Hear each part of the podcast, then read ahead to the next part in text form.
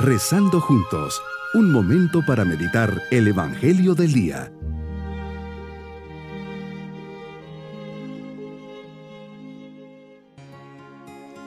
Un especial saludo lleno de cariño al comenzar este martes de la vigésimo primera semana del tiempo ordinario. Unidos en oración, digámosle al Señor con humildad y gratitud. Señor, no soy digno de que entres en mi morada, en mi corazón, en mi conciencia, pero una palabra tuya bastará para sanarme, guiarme, iluminarme, fortalecerme y consolarme. A pesar de mi pequeñez, continúo siendo infinitamente amado tu amor suple por mucho mi pequeñez. Pareciera que cuanto más bajo voy, más alto es el amor que tú me tienes. No merezco recibir tu gracia, pero sé que tu amor es infinito y todo lo perdona y comprende. Iluminas día a día mi vida a través de tu palabra, por eso vamos a reflexionar en el Evangelio de San Mateo, capítulo 23, versículos 23 al 26. Sigues queriendo iluminar la vida de los escribas y fariseos, tu amor lleno de misericordia quiere llegar a su conciencia y que rectifiquen su caminar. Tengo presente que no piensas como los hombres y nacen de tu corazón deseos de bien para con todos, incluso para aquellos que eligen consciente o inconscientemente otro camino. Les previenes que lo más importante en la vida es cómo se vive y lo que se transmite antes de pagar el diezmo, lo importante es vivir con justicia, misericordia y fidelidad. Así es, hay que pagar el diezmo y vivir estas virtudes. ¿Cuántas veces nos ha pasado que pretendemos domesticar nuestra conciencia y para tranquilizarla colaboramos con alguna obra de beneficencia?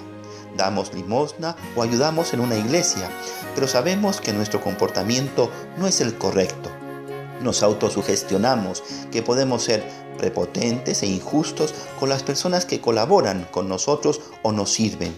Y como les pagamos, creemos que tenemos el derecho de menospreciarlas. Incluso porque ayudé a construir un orfanato, colaboré en la catequesis de la iglesia o ayudé en tal ocasión a una persona, puedo tener un corazón duro, incapaz de perdonar y me convierto en un juez implacable que no siente compasión ni se conmueve ante la debilidad de los demás. ¿Y qué decir, Señor, de aquella persona que porque tiene dinero o buena presencia se puede permitir llevar una vida doble, siendo infiel a un compromiso hecho delante de Dios y del altar? Qué bien lo dice Señor, guías ciegos que cuelan el mosquito pero se tragan el camello.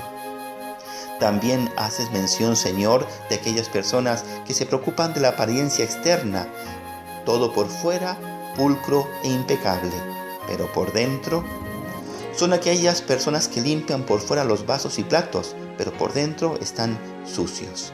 También estos se consideran con el derecho de juzgar el comportamiento de los otros y ellos mismos presentan una vida incoherente y falsa.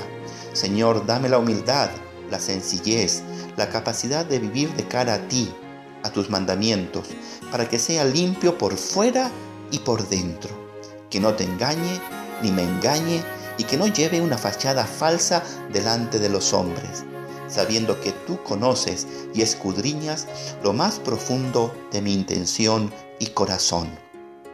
Mi propósito, Señor, es preocuparme primero de limpiar por dentro mis intenciones, no hacer nada que no te agrade y esté dirigido a tu gloria. Que viva la justicia, la misericordia y la fidelidad, virtudes tan ausentes en nuestra sociedad. Trabajaré en mi coherencia de vida. Mis queridos niños, tenemos que aprender desde, pequeñitos a ser sinceros, a no dejarnos llevar por las apariencias. Tengan cuidado de creerse más porque tienen una ropa de marca o porque ya les compraron la Barbie que canta, llora y ríe o el último Xbox. Ustedes valen por lo que son, es decir, si tienen buenos sentimientos, si hacen siempre el bien, si dicen la verdad y agradecen y cuidan las cosas que reciben. Si piden perdón cuando se equivocan, Dios ve siempre sus corazoncitos. Terminemos nuestra oración pidiendo al Señor su bendición y la bendición de Dios Todopoderoso, Padre, Hijo y Espíritu Santo, descienda sobre nosotros y permanezca siempre en nuestros corazones. Amén. Bonito día.